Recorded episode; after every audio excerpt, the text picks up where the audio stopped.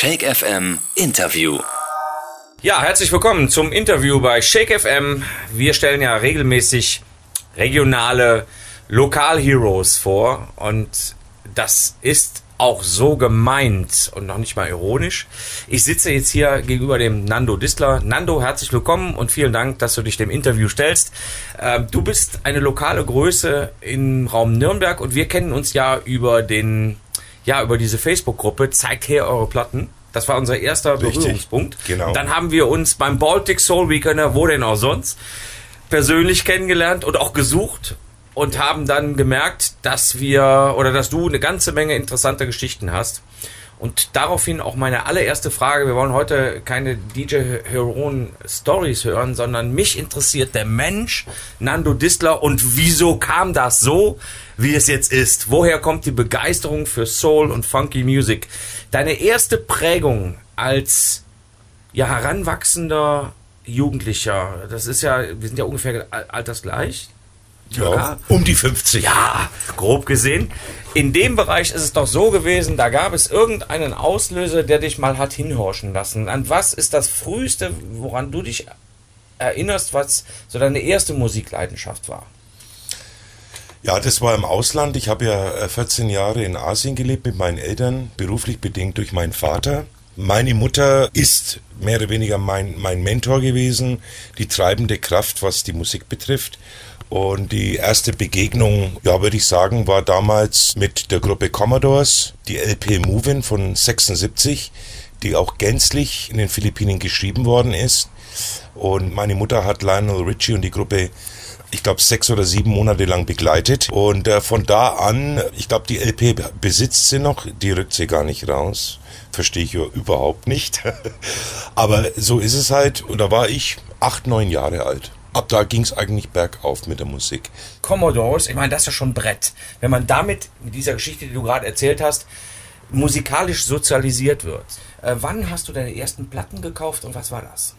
Also meine ersten Platten gekauft habe ich, ich würde mal sagen, 1979, 80 glaube ich war das, nämlich auf dem finalen Flug aus Asien weg, wieder nach Deutschland haben wir sechs Wochen USA-Stopp gemacht.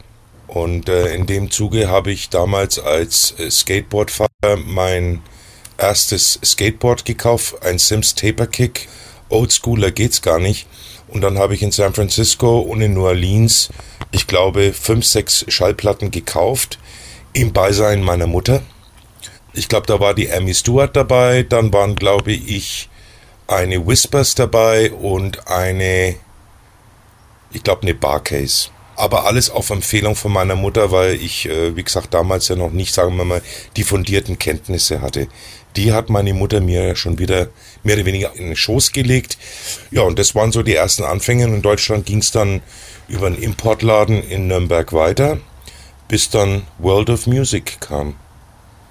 Und da, da ging es dann echt äh, heftig ab. Was ich bemerkenswert finde, was ich bei den anderen Interviews noch nicht gehört habe, dass die Eltern schon so mit dem Sound auch vertraut waren, den wir ja leben. Ja. Äh, woher kam das bei deiner Mutter? Ähm, tja, schwer zu sagen. Also meine Mutter ist in Nürnberg nach dem Zweiten Weltkrieg im Endeffekt mit Amis aufgewachsen. Da waren natürlich auch Afroamerikaner. Und neben dem Kaugummi und Hershey Chocolate wurde natürlich auch der Bereich Soulmusik so ein bisschen integriert in die deutsche Kultur. Und das ist bei ihr halt hängen geblieben. Und somit hat sie ihren Weg geebnet, äh, ihren musikalischen Weg. Ähm, mein Vater ist äh, strikter Swinger und Jazzer. Äh, das ist das Perfekte Gleiche. Ja.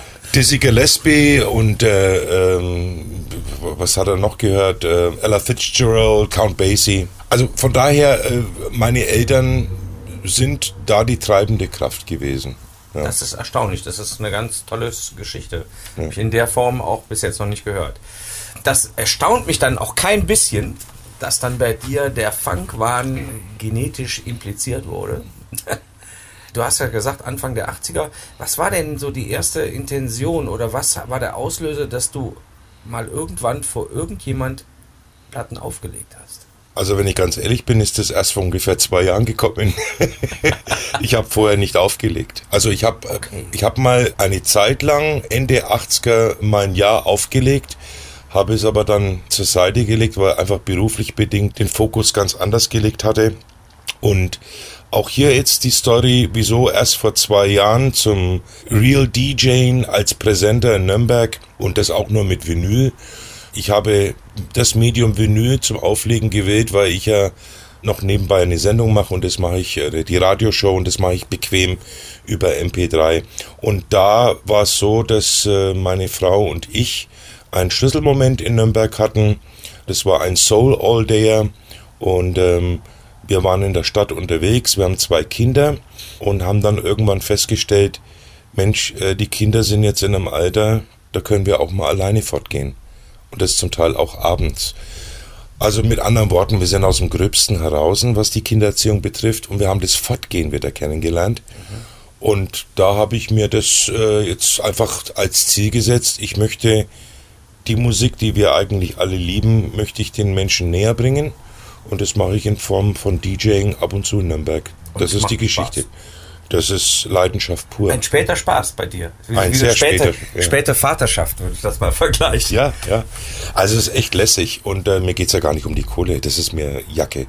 Es geht mir nur darum, ähm, dass ich Menschen, das heißt 200, 300 am Abend, wenn zwei, drei Leute an den Tresen kommen und sich dann bei dir bedanken und sagen, du hast heute echt geile Mucke aufgelegt und Respekt, dass du auch noch von Vinyl spielst, was willst du mehr? Ja ich brauche kein Crowdfunding und Leute, die da völlig weghypen, sondern äh, wir wissen ja alle, die Leute stecken entweder ihr Gesicht ins Smartphone rein. Äh, Konversation ist immer so ein Thema und wenn ich es aber musikalisch noch ein bisschen dahin drehen kann, dass die Leute ein bisschen mitwippen, ein bisschen mitgrooven, dann bin ich happy. Äh, Zusatzfrage dazu. Ich weiß, dass du ja vor kurzem bei den Funk Freaks dabei warst, mit denen aufgelegt hast. Ja. Wie, aus deiner Sicht, wie, wie war das für dich? Also äh, klar, jede Stadt hat wieder so ihre Subkultur. Frankfurt hat auf jeden Fall eine Szene. Aber die Funk Freaks, äh, was ja aus Kalifornien kommt, durch die Hispanos und Latinos, ist natürlich sehr boogie-lastig. Ich fand den Abend toll. Es war auch eine Erfahrung für mich.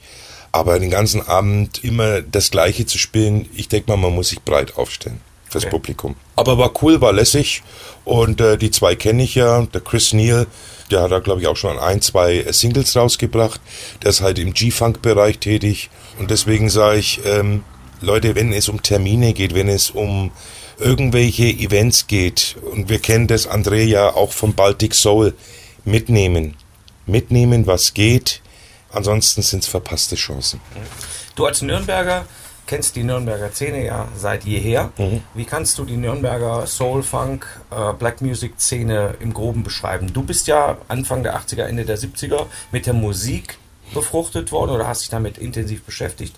In ähm, welche Clubs bist du gegangen? Welche Clubs gab es? Wie sah die Szene denn so Ende der 70er, Anfang der 80er in Nürnberg aus? Also durch die Präsenz der amerikanischen Streitkräfte im Süden Deutschlands war natürlich auch Nürnberg, Fürth, Erlangen, sehr präsent, auch natürlich die Clubs für die Alliierten. Es gab sehr gute Clubs. Ich nenne jetzt mal ein paar. Das war das Superfly in Nürnberg, ähm, das Golden Gate, das Maryland, das Charlie M, das Funny in Erlangen. Dann gab's ähm, etwas weiter entfernt Richtung Kitzingen, Ansbach noch ein paar Locations. Aber da war es immer so, Payday bei den Amerikanern war immer 1. und 15. des Monats. Das heißt, es gab immer drei Sachen, die waren ausgebucht. Erstens die Taxis, zweitens die Clubs, drittens das Puff. Ja, und ähm, die haben das gefrönt und ähm, die Läden waren immer recht gut voll. Und neidvoll blickte man immer auf die Teller, äh, was die DJs schon damals als Wax auf dem Teller hatten, was für uns unerreicht war. Ich sag mal damals 1984, 85 eine schick Good Times auf Atlantic 12 Inch US hat damals in Deutschland über Newsletter weit über 100 Mark gekostet und da lag dann eine graue Atlantic 12 Inch auf dem Teller und die Versuchung war schon sehr nahe, na, da mal mit der Hand hinzugreifen. Und ähm, das war sehr prägend, äh, die Zeit hier in, in Nürnberg. Und da gab es eine, eine, eine Kultur, die hat sich da entwickelt. Heute Nürnberg sehr vielseitig, hat eine Soul-Szene, insbesondere eine sehr gute Northern Soul-Szene. Bamberg äh, Soul Shakers ist so ein Event. Bekannt, ja. Dann der Soul All Day in Nürnberg ähm, im De Dezember. Ja, und ansonsten Funk und Soul wird in bestimmten Bars, wir reden jetzt von Bars und nicht von Diskotheken oder, oder Tanzclubs, wird es in der Regel von den Präsentern gespielt. Also da hat Techno, House, Acid keinen Platz. Du bist ja als Sammler eine Koryphäe und du würdest dich selber so nie beschreiben. Das schätze ich sehr an dir. Fakt ist aber, dass ich dann irgendwann mal gemerkt habe, durch unsere Spielchen äh, auf der Facebook-Gruppe zeigt her eure Platten, wer was hat und das auch zeigt und äh, wer immer R drückt, also gleich habe ich im Regal, bist du. Ähm, mein sportlicher Ehrgeiz ist mal irgendwann eine Platte zu haben, die du nicht hast. Da mache ich mir aber einen Spaß draus, das ist, sehe ich gar nicht so ernst. Du hast angefangen zu sammeln und du bist ja auch sehr, sehr, sehr bewandt mit dem Thema dieses Genres. Hat schon mal jemals die Schwierigkeit für dich gegeben, dass du, dass du dich selbst aber äh, dabei ertappt hast, dass du des Sammelns willen sammelst oder sammelst du wirklich nur Platten, die du auch geil findest? Wie, wie bewertest du das heute? Also äh, es gibt ja verschiedene Sammeltypen. Ich würde sagen, ich sammle aus Leidenschaft. Erstens, weil ich die Platte höre, weil ich die Musik gut finde, aber ich muss auch zugeben, ich bin ein sogenannter Komplettierer. Sei es jetzt eine Gruppe BT Express, Zap, Barcase, äh, Dazzband, dann ist es so, dass ich natürlich sage im Laufe der Jahre, ja, jetzt fehlt mir die zweite Platte. Dann hole ich sie in Gottes Namen. Also da bin ich schon so, dass ich das vervollständigen möchte bei den einzelnen Gruppen und Interpreten. Aber ich habe gelernt im Laufe der letzten 15 Jahre und ich bin meiner Linie treu geblieben, für mich zählt nicht die Quantität, sondern die Qualität, was ich im Regal habe. Und da möchte ich schon behaupten, und da kann ich mich auch weit aus dem Fenster lehnen, ich habe einen guten Musikgeschmack. Da du sagst, dass du seit zwei Jahren auflegst, ich habe dich noch nicht gesehen, das werde ich nachholen. Jetzt noch mit viel mehr Neugier als vorher. Mhm dann erwarte ich so ein bisschen aus meiner Sicht, dass du tatsächlich Sachen auflegst, die einfach nur super sind und völlig losgelöst von Prägungen oder DJ-Erfahrungen in den 80ern oder sonst was. Denn das ist ja das, was mich zum Beispiel betrifft. Wenn ich auflege, dann habe ich natürlich in den 80ern, 90ern selber aufgelegt ja. Und orientiere mich an dem, was die Leute damals gut fanden und nehme jetzt durch den Einfluss der Plattensammler wie dich und anderen wie den Mirko oder andere, die ich gut kenne, mit denen ich auch befreundet bin, nehme ich jetzt Sachen mit ins Programm, die ich nie am Schirm hatte. Ja. Aber ich komme aus, aus einer anderen Leitlinie. Du kommst natürlich aus deinem Sammelsammelsorium und deiner Leidenschaft, die du da im Keller verbunkert hast. Ja, wobei ich äh, sagen muss, irgendwo ist immer der Anfang einer Sammlerei. Die einen finden aufgrund des Alters, fingen halt an, weil sie sich mit Hip-Hop äh, Mitte, Ende der 90er und haben bei sich 2.000, 3.000 Platten. Und da habe ich auch festgestellt, dass viele bei ZHEP auf der Hip-Hop-Schiene erstmal groß geworden sind haben dann schön auf ihrem LP-Regal dann die ganzen Sneakerboxen auch noch schön liegen. So, aber interessant ist, wenn du älter wirst, ist es wichtig, dass du breit streust und dass du äh, nach links und rechts offen bist für die Subgenres und da ist mir aufgefallen und die meisten springen auch auf diesen Zug auf, dass sie dann einfach gerne die Originale kaufen, die dann später halt gesampelt worden sind durch die ganzen Hip-Hop-Gruppen. Und da finden wir uns alle wieder in den 70er Jahren. Mhm. Ja. Du bist ja in den 70ern, in der 70er angefangen mit deiner Leidenschaft, in die ja. 80er, das haben wir von, ja auch eben gehört. Ähm, wie hast du denn reagiert, als es in die 90er ging, RB, New Jack Swing? Hat dir das auch gefallen oder gab's, ab wann gab es einen Cut oder hat es überhaupt einen Cut gegeben? in diesem Bereich Black Music? Es hat einen Cut gegeben. Also ich habe, glaube ich, die ersten drei 12-Inch von Guy mir noch geholt. Und äh, danach habe ich, wie gesagt, äh, war irgendwo der, der Drops gelutscht für mich, was, was die Musik betrifft. Und dieser ganze RB, 90er, äh, Y2K, Beyond, ähm, hat mich überhaupt nicht mehr gereizt. Ich bin dann regelrecht hängen geblieben mit der Musik der 80er Jahre und habe dann angefangen, wirklich die Sammlung zu erweitern. Und ich kann, wenn ich jetzt eine Dekade nehme, dann würde ich sagen von 75 bis 85. Mhm. Zehn Jahre, das ist ungefähr das, was ich größtenteils als Spektrum abdecke. Ich habe auch wie viele andere natürlich den CD-Hype am Anfang mitgenommen, habe dann die Vinylsammlerei dann erstmal stehen gelassen. Ich glaube, 99 Prozent bereuen das heute, was sie getan haben. Äh, man sieht es auch in den Preisen von CDs, das ist ein Witz. Und Vinyl hat ja, muss man auch nicht großartig ausführen, seit vier, fünf Jahren in regelrechten Hype erfahren. Für mich ist es auch eine Wertanlage, das muss man mal auch ganz klar sagen. Aber RB, ich habe CDs noch geholt, aber ich habe mich für einen Zeitraum von bis festgelegt. Verstehe, okay. Und Ja, da, da tummel ich mich. Ne, das kann ich ja gut nachvollziehen, weil bei mir war es anders. Ich habe als DJ immer weiter aufgelegt, habe mich dann aber erst Anfang 2000 von dem Kram verabschiedet, weil er nicht mehr meins war, so wie Ja. du es auch für dich beschrieben hast. Habe aber die 90er das noch so aussortiert, dass das, was ich gut fand, habe ich gespielt und dadurch habe ich mich wieder unterschieden von denen, die nur nach dem neuesten Trend gingen und habe versucht, alte Funk-Einflüsse, die noch irgendeine neue Musik auch hier und da zu finden waren, noch mitzubringen. Aber dann habe ich dann aufgegeben. Ich habe erst 2005 mit dem neuen Sound New Soul, New Soul und so mich wieder interessiert. Aber das verstehe ich und äh, das ist auch dementsprechend interessant. Du bist ja als Sammler super bekannt, aber auch mit viel Fachwissen. Ähm, deine Radiosendung bei den sehr geschätzten Kollegen von Soul Power FM gibt's ja schon lange. Das ist ja auch so, dass es auch eine gewachsene Gemeinschaft, glaube ich, ist, so wie ich das verfolgen konnte.